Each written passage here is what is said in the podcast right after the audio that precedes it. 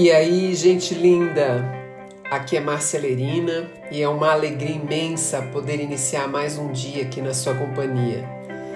Seja muito bem-vinda, seja muito bem-vindo ao nosso podcast, que é um ambiente de troca, de reflexão para fazermos um dia na mais alta energia.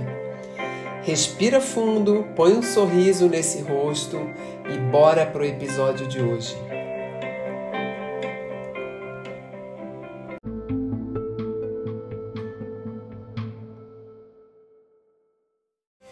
Bora falar de uma pergunta que sempre chega quando eu dou uma palestra para pequenos grupos e a gente entra naquela fase de compartilhamento e a mulher sempre me pergunta, mesmo qualquer que seja o tema. Eu compreendo que subir a frequência e cuidar da minha organização é muito importante, mas eu me sinto sem tempo, eu me sinto sobrecarregada, eu não sinto que eu tenho liberdade para poder administrar as mais diversas responsabilidades externas que eu já tenho com o trabalho, com a minha carreira, com meus filhos, com meu companheiro, com a minha companheira. E o que acontece é que não sobra energia nem tempo para que eu possa cuidar de mim. Como é que a gente equaliza tudo isso? E eu sempre fico com uma sensação de escorregar da montanha porque não é fácil falar de temas subjetivos hoje no mundo. Nós desqualificamos muito tudo que não é palpável, não é concreto. Mas vamos lá, eu acho que essa resposta é uma resposta que é sempre individual, porque cada um tem o seu caminho, a sua jornada e as fórmulas né, que a gente vai estruturar para que a gente consiga sair de um estado de esgotamento emocional, de sobrecarga eh, pessoal, de responsabilidade e passar um estado de alinhamento interno, de paz de espírito, de sensação de centramento, sem ter muito que abrir mão eh, das coisas que você ama e das coisas que você está interessado em fazer, é um caminho, como eu disse, individual. Mas vamos lá que eu tenho algumas provocações, né?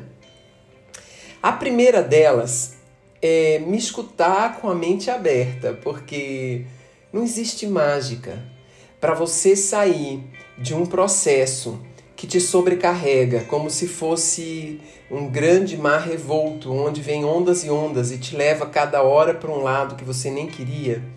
Você precisa estar tá consciente de que você habita um corpo e o grande canal das tuas mudanças acontece da tua consciência de estar presente no teu corpo.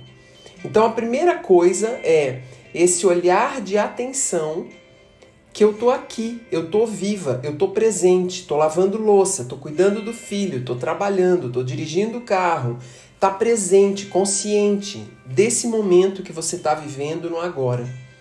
E não existe nenhuma fórmula melhor e que faça essa transformação que não seja prestar atenção na nossa respiração. Parece simples e a gente despreza porque a gente pensa que há uma complexidade dentro desse processo e não é. Para você ter consciência, para você estar num estado de presença, para você conseguir se desintoxicar para você conseguir alinhar o teu ser interno, a tua essência, com as tuas escolhas e as tuas manifestações, é importante você ter consciência da sua respiração. E esse processo, ele é um processo que vai exigir, num primeiro momento, treino. Sabe quando você vai escutar uma orientação na área financeira e que ele diz que a primeira coisa que você tem que fazer é a sua reserva de emergência? Então, aqui a primeira coisa que você tem que fazer, se você quer sair de um estado de atropelamento da rotina no dia a dia, de um estado de esgotamento emocional, de um estado de cansaço, a primeira coisa a fazer é você aprender a ter consciência da sua respiração. E quando você percebe isso, você vai regular o teu corpo através da respiração. Então essa consciência é fazer com que o teu fluxo respiratório crie uma dinâmica que harmonize o teu fluxo de vida. Então, a cada vez que você está dirigindo, está presente que você está dirigindo, você está escutando música, você tem a paisagem, você está olhando o retrovisor e você está atenta como você respira.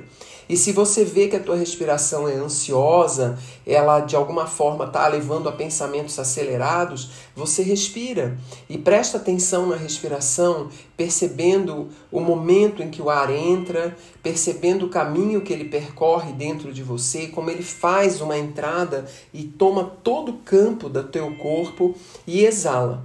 Quando você consegue fazer essa reserva, entre aspas, de emergência, que é saber lidar com a respiração consciente, Aí eu vou te dar a segunda dica. E que se você entender ela, aí você consegue dominar todo o resto. A segunda dica é ter uma organização semanal. E como é que acontece isso? Já que você está presente no corpo, que você consegue administrar a sua respiração na maioria dos momentos, você consegue ter essa regulação, essa desintoxicação, essa conexão com você Aí você pode criar intenções para sua semana. E eu recomendo fazer isso ou na segunda-feira de manhã, se você tem um tempo equalizado, como eu, que tenho a minha agenda na minha mão, ou no domingo, antes de fechar o teu domingo. Você intenciona o que você quer que aconteça naquela semana. Passar um pouco mais de tempo com seu filho, ter um pouco de cuidado pessoal com você, é, de alguma forma, essa intenção, inclusive, ela pode estar ligada a algum tipo de ritual, onde você, de alguma forma, entra em contato não só com os oráculos que você usa, mas com a tua própria essência interior, e você intenciona o que você vai fazer na próxima semana. E quando você intenciona, você vai organizar cada dia olhando aquela intenção, que ela deve ficar num, num lugar bem visível para você você vai organizar aquela intenção programando que dia da semana você vai realizar as coisas que você precisa para que você chegue no final de semana com aquela intenção organizada. Não pensa que vai dar certo de primeira e não desiste nas primeiras semanas. A partir do momento que esse passo 2 acontece, e eu vou comparar isso com a organização financeira, isso significa que a respiração é a tua reserva de emergência e nesse momento da organização da semana você já começa a ser uma investidora, porque você já tem a tua reserva de emergência, que é estar tá consciente da sua respiração.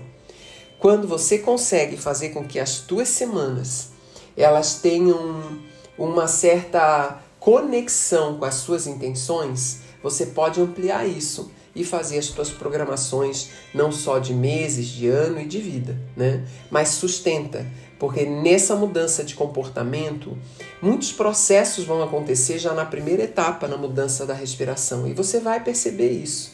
Então não queira sair rápido da primeira etapa, que é, é o controle e a consciência da respiração, para um processo de cuidar da, das intenções da semana.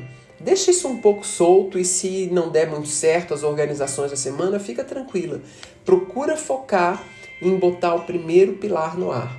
Porque se você botar o primeiro pilar no ar, tudo mais já vai vir ao seu encontro. Eu espero que isso te beneficie na organização dessa mudança de status das sensações que você está agora e que a gente possa ter cada vez mais homens e mulheres com muita estruturação dessa energia.